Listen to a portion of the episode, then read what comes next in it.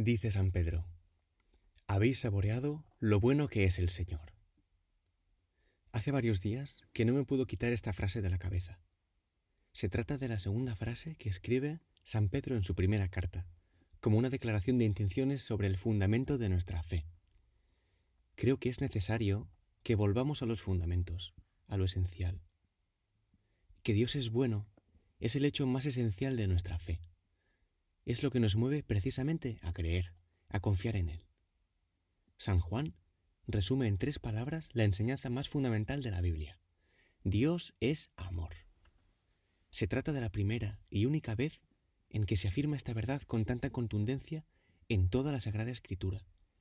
Y San Pedro nos habla de lo bueno que es el Señor, porque el amor y el bien son dos cosas inseparables. Amar a alguien es desearle el bien.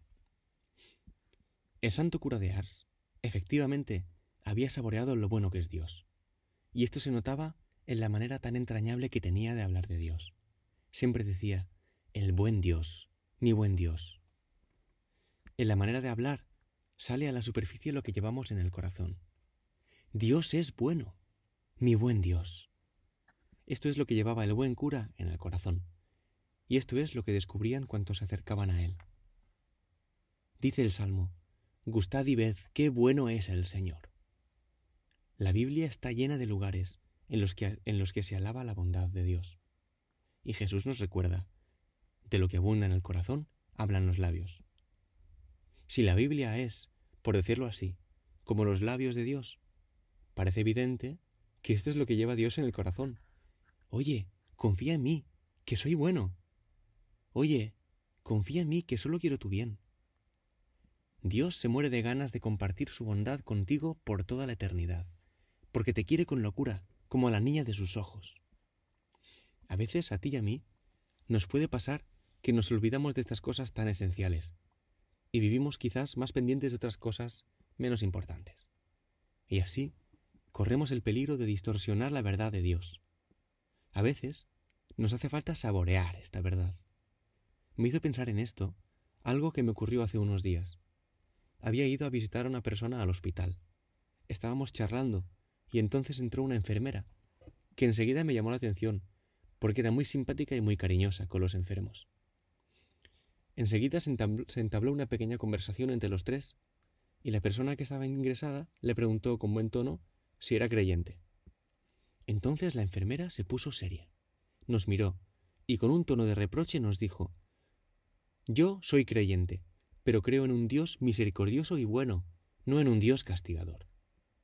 Después de decir esto, cambió de tema y salió por la puerta. Si te soy sincero, yo me quedé asombrado y un poco triste. ¿Qué es lo que había llevado a esa chica tan amable a ponerse reivindicativa frente a una especie de Dios castigador? ¿Qué habíamos hecho mal los cristianos? ¿Por qué tantas personas tienen una idea tan negativa de Dios?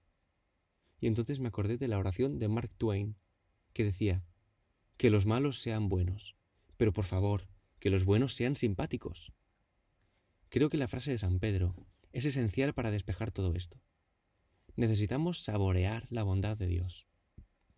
Explica Benedicto XVI que el cristianismo no consiste en cumplir una serie interminable de preceptos y normas, sino en el encuentro personal con Jesucristo.